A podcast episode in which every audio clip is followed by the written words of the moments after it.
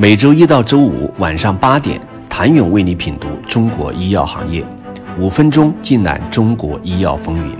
喜马拉雅的听众朋友们，你们好，我是医药经理人、出品人谭勇。K 药美滋滋，它终于上位成了药王。该药目前已经覆盖了将近五十项适应症，日赚零点六七亿美元。而让位的修美乐上半年同比下滑百分之二十五。不过，强生、赛洛菲等也已经有产品储备新一代药王的潜质。药中霸主争夺战没有最猛，只有更猛。专利悬崖仍是每家跨国药企都必须面临的问题。但艾伯维不仅要苦心寻找下一个重磅炸弹，延续修美乐的光辉，还要愁伊布替尼在后来者强势冲击后下滑的颓势。今年上半年，艾伯维起诉百济。则不替尼专利侵权，不乏几丝焦虑蕴含其中。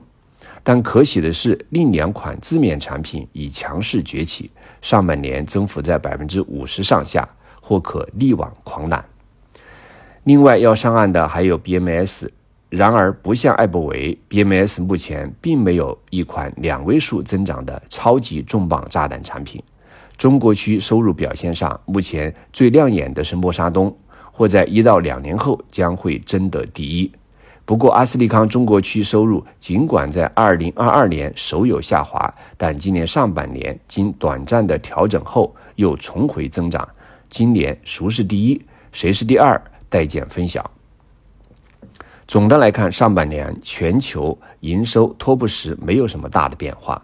不过，值得注意的是，随着新冠疫情结束这一环境的改变，辉瑞收入在第二季度大幅下降百分之五十四，净利润暴跌百分之七十七，但这也符合其年初的预测。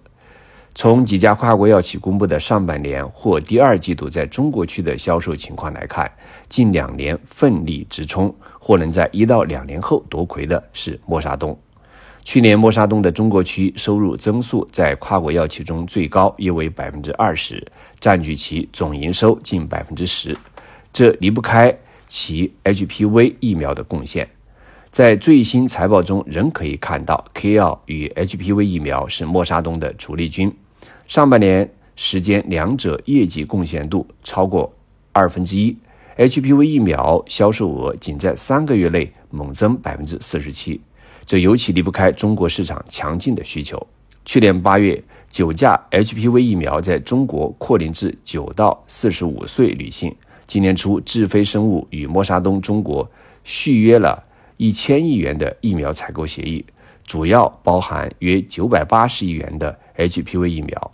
不过，默沙东另一款药甲磺酸轮伐替尼在中国区的需求减少，在第七批。国采中，该药集采降价了百分之九十七。中国区收入表现上，默沙东已经与常年第一的阿斯利康产生了竞逐感，至少在去年，前者中国区收入紧咬后者，均超过五十亿美元。不过，二零二三年上半年，阿斯利康经过短暂调整后，上半年收入超过三十亿美元，但增幅仍旧为个位数。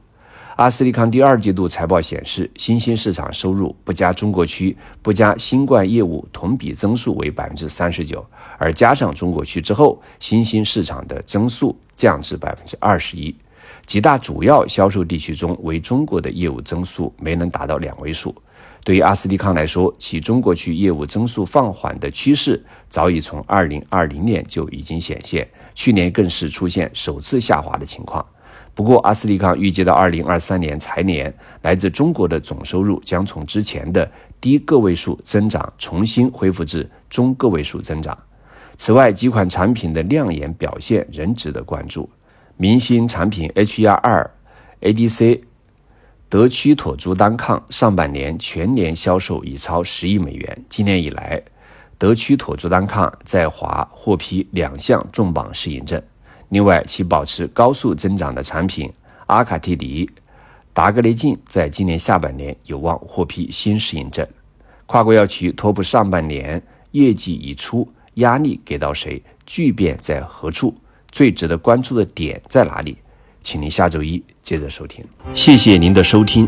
想了解更多最新鲜的行业资讯、市场动态、政策分析，请扫描二维码或添加医药经理人微信公众号“医药经理人”医药行业的新闻与资源中心。